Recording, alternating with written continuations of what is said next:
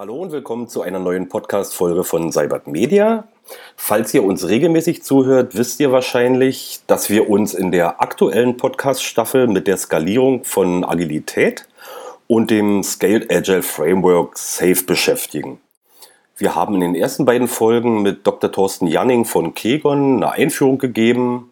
Wir haben uns mit Peter aus unserem Agile Hive Team über Softwareunterstützung mit Atlassian Tools unterhalten und heute ist mein Kollege Martin Seibert mit von der Partie, der von einem coolen Buchprojekt zu erzählen hat. Hi Martin, schön, dass du dir die Zeit nimmst. Hallo Matze, sehr gerne. Ich bin Matthias Rauer und steigen wir doch mal mit einer amüsanten Selbstzuschreibung ein. Martin, vor ein paar Jahren hast du auf irgendeiner Veranstaltung oder in irgendeinem Vortrag ähm, mal scherzhaft dich selbst als der agile Klotz am Bein des Unternehmens bezeichnet. Es sollte wohl so viel heißen wie so tief bist du in den unmittelbaren Prozessen der Teams gar nicht drin, weil du hast ja meines Wissens zum Beispiel auch noch nie in einem Scrum-Team direkt gearbeitet. Vielmehr hast du das alles und die gesamte Entwicklung so eher von einer höheren Ebene aus begleitet. Schnitt. Jetzt, so drei, vier, fünf Jahre später, schreibst du ein Buch über Agile und Agile-Skalierung und Safe. Wie kommt das? Was ist passiert? Bist du jetzt doch so tief in die Details der Materie drin? Ja, ist also ähm, schon eine ziemlich schwierige Frage am Anfang. Ähm, äh, nein, ich bin da nicht tief drin. Und das mit dem agilen Klotz am Bein ist auch ähm, gar nicht so scherzhaft gemeint. Also wir haben das Unternehmen, mein Bruder und ich, ähm, gegründet und auch sehr lange Zeit ziemlich paternalistisch ähm, geführt. Also schon da ist eine klare Hierarchie, in der ähm, zumindest mal implizit alle wussten, wer die letztendliche Entscheidung trifft.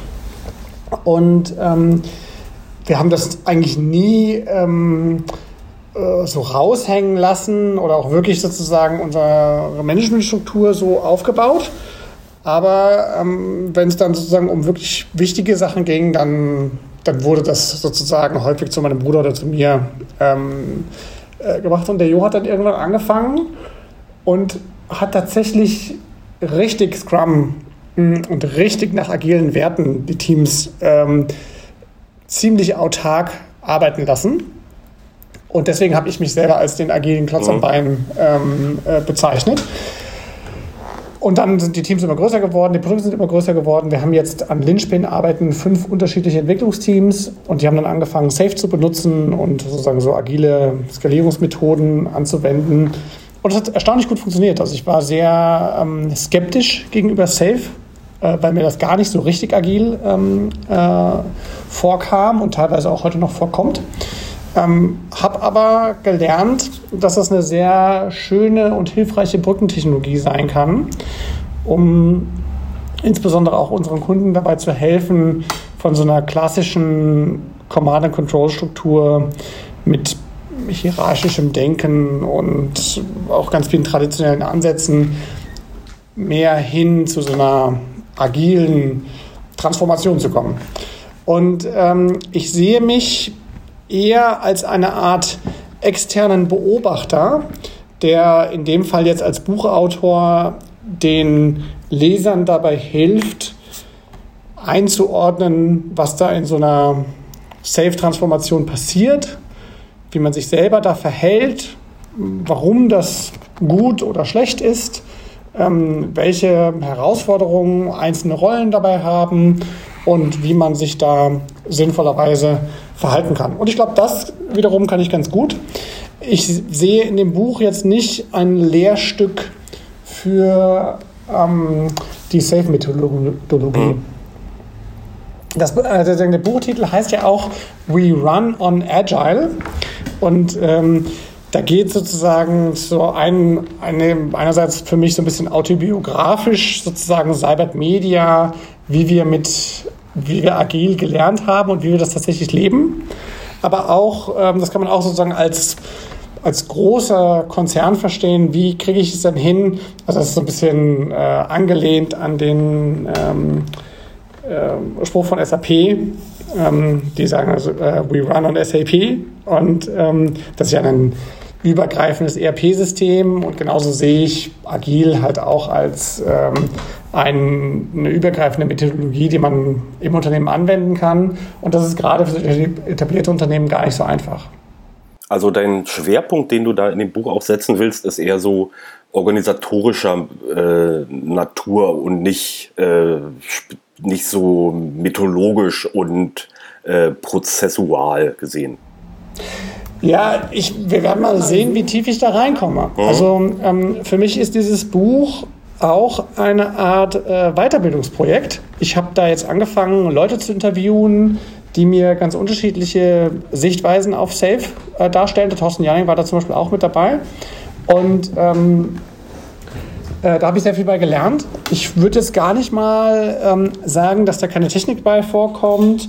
Äh, das halte ich für sehr wahrscheinlich, also jetzt im, im Sinne von Software ähm, und auch tatsächlich, tatsächlich im operativen Tun. Ähm, ich halte es für sehr wahrscheinlich, was du ja eben auch angedeutet hast, dass ich da nicht ähm, Methoden ähm, originalgetreu darstellen werde, sondern das ist meines Erachtens die Aufgabe zum Beispiel mhm. der SAI und anderen ähm, Trainern, die sich damit auch äh, Tag und Nacht beschäftigen. Du hast gerade ein gutes Stichwort gegeben. Das, was du machst, ist ja quasi äh, auch autodidaktische Weiterbildung. Erzähl doch mal ein bisschen, was für Quellen hast du da so gefunden? Wo liest du dich tiefer ein und wo findest du erhellende Inhalte, die dir da bei dem Projekt weiterhelfen? Mhm. Also erstmal grundsätzlich äh, versuche ich viel äh, Wissen über Bücher ähm, mir zu erarbeiten. Das ist bei Safe gar nicht so einfach, weil es da nicht so viele Bücher gibt, die mir geeignet erscheinen. Ähm, und die auch tatsächlich von anderen, mit denen ich dann gesprochen habe, dazu empfohlen werden. Ähm, auf die Person bin ich eigentlich durch andere Personen gekommen. Also ich habe dann jemandem erzählt, ich will da ein Buch über Safe und über agile Skalierung schreiben, wen kann man, mit dem kann man sprechen und dann haben die auf andere Leute gezeigt. Und dann habe ich die gefragt, ob die mir nicht ein Interview geben wollen. Das Welche Leute sind das? Welche Leute sind denn das? Naja, also zum Beispiel besagte Thorsten Janning, der mhm. uns hier auch schon ein äh, Podcast-Interview gegeben hat, ähm, der hat auch schon äh, ein Interview mit mir gemacht. Das ist ein schriftliches Interview gewesen. Ähm, ich habe mit einem äh, relativ hochrangigen Manager von der Deutschen Telekom äh, gesprochen, der da sehr involviert in die Aktivitäten der Telekom selbst ähm, zu safe ist und davon erzählt hat, auch teilweise sehr ehrlich und direkt raus. Das fand ich sehr ähm, spannend. Ich habe mit dem Burkhard Schmidt gesprochen, der ähm, bei der Deutschen Bank und bei der Commerzbank und auch bei der Telekom ähm, als Release Train Engineer ähm, unterwegs ist und da sehr viel Safe-Erfahrung gesammelt hat und da auch eingebracht hat. Also so ein ganz wichtiger ähm, sozusagen Vermittler zwischen dem äh, Top-Management dieser Konzerne und dieser eigentlichen Safe-Transformation ähm, gewesen ist. Der hat auch sehr technisch und auch viel über Software und Software Development und die Herausforderungen, die die Softwareentwickler in diesen Konzernen haben, um safe überhaupt leben zu können, ähm, gesprochen. Das fand ich sehr spannend. Das ist allerdings jetzt noch nicht öffentlich, das Interview. Ähm, das von der Telekom auch nicht. Oh. Ähm, dann habe ich mit ähm, zwei australischen ähm, Safe-Spezialisten, einer davon auch ein Safe Fellow, also auch wie der Thorsten Janning. Das ist so eine ganz äh, sozusagen äh, exquisite Ansammlung von ähm, äh, Safe-Superspezialisten, könnte man sagen, die auch äh, das Recht haben, ganz bestimmte Trainings zu geben und so weiter. Und einer aus Australien war da auch dabei, der hat, äh, hat mir sehr viel erzählt über seine Erfahrungen. Äh, und jetzt wird es dünner. Ich glaube, ich habe noch ein, zwei weitere Interviews gemacht, die mir jetzt aber nicht direkt einfallen. Aber können wir hier einfach mal abschließen. Es gibt ja, schon ein paar. Und geschrieben habe ich auch schon ein bisschen was. Ja, das klingt auf jeden Fall nach interessanten Leuten und interessanten Inhalten, die du da zusammenträgst. In, in diesem Prozess äh, des Schreibens und in diesem Lernprozess ähm, begegnen dir sicherlich äh, interessante und spannende neue Erkenntnisse. Hast du ähm, bei diesen Gesprächen und bei den Interviews so gewisse Aha-Momente? Ja, absolut. Also eigentlich fast immer.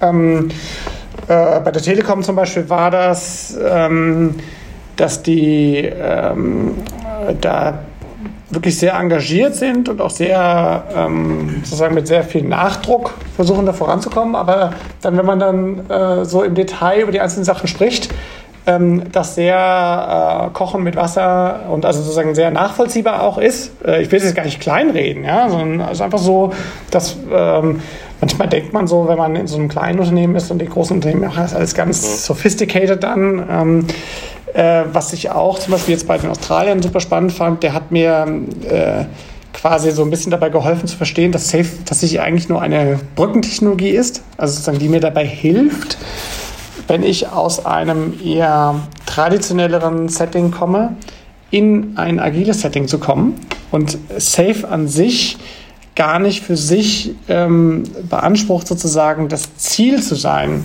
Also sozusagen, da will ich hin, sondern dass es auch im Rahmen von Safe absolut okay ist, sozusagen die Safe by the Book äh, Praktiken abzulegen und durch noch agilere Vorgehen ähm, zu ersetzen.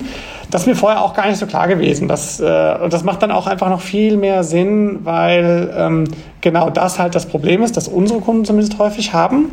Ich komme da gar nicht hin. Ich habe zwar jetzt theoretisch verstanden, wie das mit dem Agil gehen soll. Und ich sehe auch, dass es da draußen Unternehmen gibt, die das anwenden. Aber wir kriegen es bei uns einfach nicht hin. Und da ist es halt dann schon hilfreich, wenn man hm, so ein paar Denkanstöße hat, die auch ziemlich operativ sind, die man, also nehmen wir mal ein Beispiel, du hast jetzt Entwicklungsteams und die entwickeln irgendwelche Ergebnisse. Und was man jetzt im, im Rahmen von Safe macht, ist, man synchronisiert die also Synchronized Cadences. Du hast dann also einen gleichzeitigen Start und ein gleichzeitiges Ende dieser Sprints. Und der Vorteil ist, dass dann auf einmal diese 5 oder 50 oder 500 Teams alle gleichzeitig starten und alle gleichzeitig enden und du dann zum Beispiel ein sogenanntes PI-Planning machen kannst. Also du kannst dann mit, dich mit all diesen Teams treffen und planen und dann zum Beispiel auch über Abhängigkeiten zwischen diesen einzelnen Projektergebnissen oder auch vielleicht Anforderungen. Also ihr müsst mit dem fertig sein, dann können wir erst anfangen. Das heißt, ihr müsst es bis dann und dann mhm. schaffen, sonst können wir es bis zum Ende des PIs nicht mehr schaffen. So ein PI ähm, dauert dann, zum Beispiel bei uns, ähm, dauert das ähm, zehn Wochen. Und wenn wir jetzt irgendwas planen wollen und da muss Team 1 das fertigstellen, dann müssen die es vielleicht in den ersten vier Wochen fertig haben, damit wir in den nächsten sechs Wochen das überhaupt noch unsere darauf aufbauenden äh, Teile legen können. Und wenn man halt keine synchronisierten Sprints zwischen Teams hat, dann ist es ein unglaubliches Chaos, weil ständig irgendjemand gerade releasen will und der nächste plant gerade und der nächste ist gerade zu versuchen, konzentriert umzusetzen. Und ähm, das ist so eine ganz einfache operative Anforderung, die auf einmal unglaublich viel Klarheit und auch Praxisnähe ähm, schafft, ja. die es ermöglicht, sich besser abzustimmen. Bei deinem letzten Buch, in dem es um Social Intranets geht, hast du einen äh, doch ungewöhnlich offenen Ansatz verfolgt. Du hast da Kunden und Leser äh, direkt mit eingebunden, beispielsweise den Link äh, zu deinem Buchmanuskript per Newsletter an alle möglichen Leute, an hunderte von Menschen geschickt und die dann gebeten, da gern zu kommentieren und so weiter. Ähm, läuft das jetzt bei diesem Buchprojekt ähnlich? Kann ich als Interessierter da schon mal irgendwie reinlesen? Äh, ja, tatsächlich äh, würde ich sagen, ich bin ja sogar noch einen Schritt weiter gegangen. Ähm, dieses Buch äh, schreibe ich in Englisch und ähm, ich schreibe es komplett öffentlich. Also wenn du jetzt ähm, das hörst und äh, dich dafür interessierst, dann kannst du unter seibert.biz, also S-E-I-B-E-R-T.biz und dann forward slash, also was mit der 7 ist, ähm, äh, We Run on Agile, ähm, kann man das, also W-E-R-U-N-A-G-I-E-L-E, -E, ähm, kann man das Buch jetzt schon sozusagen inhaltlich einsehen. Ich habe da sogar äh, To-Do-Listen ähnliche Inhalte, die in das Buch reinkommen und jetzt aber noch nicht erstellt worden sind, ähm, hinterlegt. Die Kapitel, die ich schon geschrieben habe, sind da als Seiten ähm, verfügbar. Die Interviews, die wir schon gemacht haben, äh, kann man dann nachlesen. Das ist also eine sehr inhaltliche und jetzt überhaupt noch nicht runde oder vollständige ähm, Sache, aber halt komplett ähm, online. Äh, das hat eigentlich zwei Gründe. Ich habe bei dem anderen Buchprojekt gelernt, dass es ziemlich schwierig ist, so ein deutsches Buch ins Englische zu übersetzen. Ähm, dass auch anschließend das rauskommt, was man oder was ich mir als Autor oder mit den Leuten, mit denen ich das zusammen schreibe, äh, überlegt habe. Und die zweite Sache ist, ähm, Deswegen schreibe ich es jetzt in Englisch, weil ich glaube, es ist jetzt leichter für zum Beispiel Leute wie dich, das einfach ins Deutsche zu übersetzen. Dann können wir sozusagen unsere eigenen Mitarbeiter machen, die das inhaltlich auch einschätzen können, was ich da geschrieben habe. Ähm, und für die englischen Ressourcen haben wir zwar auch englische Mitarbeiter, aber die, die müssen ja andere Sachen noch übersetzen. Die können nicht ein ganzes Buch übersetzen. Und dann komplett öffentlich. Es hat mich furchtbar geärgert, dass ich quasi ein ganzes Jahr lang an einer verschlossenen Google Doc-Datei gearbeitet habe und das sozusagen es da keinen Austausch geben konnte, wir das auch marketingtechnisch nicht benutzen konnten und das ist halt jetzt bei einem öffentlich geschriebenen Buch anders. Da sind die einzelnen Elemente, sind Seiten in so einem öffentlichen Wiki, können von Google indiziert werden, werden aufgefunden. Wir kriegen dazu schon Anfragen. Ähm, ich kann die Links weitergeben an Leute. Wenn ich jemanden interviewen will, dann kann er sich gleich informieren, was es für ein Buch ist, was ich da schon geschrieben habe, wie andere Interviews aussehen. Ähm, das ist hilfreich. Und ein bisschen ungewöhnlich vermutlich auch. Ja, ungewöhnlich, aber es klingt, äh, als würdest du da mehrere Fliegen mit einer Klappe schlagen. Super. Ähm, machen wir mal einen Sprung in den späten Herbst. Ähm, am 3. und 4. Dezember findet in Wiesbaden möglicherweise, man weiß es ja nicht, die nächste Tools for Agile Teams Konferenz statt. Das hoffen wir jedenfalls, im Zweifel vermutlich auch als reines Online-Event, je nachdem, wie dann äh, die Dinge so liegen. Ähm, aber wie auch immer, was erwartet mich inhaltlich auf der Tools for Agile Teams 2020, wenn ich mich speziell für die Skalierung von Agile interessiere? Gib doch da mal einen Ausblick. Mhm, also äh, erstmal die Konferenz findet statt. Wir haben da so viel Zeit jetzt schon reingesteckt und das haben wir zu einem Zeitpunkt getan, als Covid-19 schon vollkommen äh, sozusagen aktuell war und wir Lockdowns hatten und so weiter. Ähm, also wären wir mit dem Klammerbeutel gepudert, eine Konferenz vorzubereiten, die dann wegen Covid-19 nicht stattfindet. Was tatsächlich passieren kann, aktuell, während wir das aufnehmen, dürfen in Wiesbaden lediglich 50 Personen gleichzeitig sich treffen. Das gilt offiziell für private Veranstaltungen bei geschäftlichen Veranstaltungen wie so einer Konferenz dürfen 250 Personen sich gemeinsam treffen. Letztes Jahr waren auf der Tools for Agile Teams aber über 350 Personen. Das heißt also, die Größe des letzten Jahres könnten, dürften wir aktuell gar nicht erreichen. Und ähm, äh, ich wäre jetzt auch nicht überrascht, wenn am 3. und 4. Dezember nicht mehr als 50 Personen da oder vielleicht sogar noch weniger erscheinen dürften. Ähm, das wird eine hybride Veranstaltung sein. Also wir werden bestimmt irgendwie was auch vor Ort machen, also insbesondere die ganzen Live, ähm, sozusagen TV-ähnlichen äh, Beiträge, die werden wir schon an einem Ort aufnehmen. Ähm, wie viele Leute dann dabei sind, wird man sehen. Virtuell wird es auf jeden Fall stattfinden. Du hast jetzt nach Skalierung von Agilität gefragt. Ja, genau. Was, wir, äh, was mich da erwarten wird. Äh, mhm. Das, Im letzten Jahr war es doch, war es im letzten Jahr oder war es im Jahr davor, war doch sogar die ganze Konferenz unter dem Motto Scaled Agile. Mhm. Ähm, Gibt es da dieses Jahr auch wieder irgendeinen Schwerpunkt oder ist das ganz anders? Also wir haben in diesem Jahr uns dazu entschlossen, ähm, mit Tracks zu arbeiten, also mit unterschiedlichen Themensträngen. Und innerhalb dieser Themenstränge werden dann äh, konsistent Sprecher auftauchen. Ähm, ich muss es nochmal nachschauen. Heute Morgen habe ich nachgesehen, ich glaube, es sind 25 Einreichungen für den ähm, Agile Skalierung ähm, eingegangen.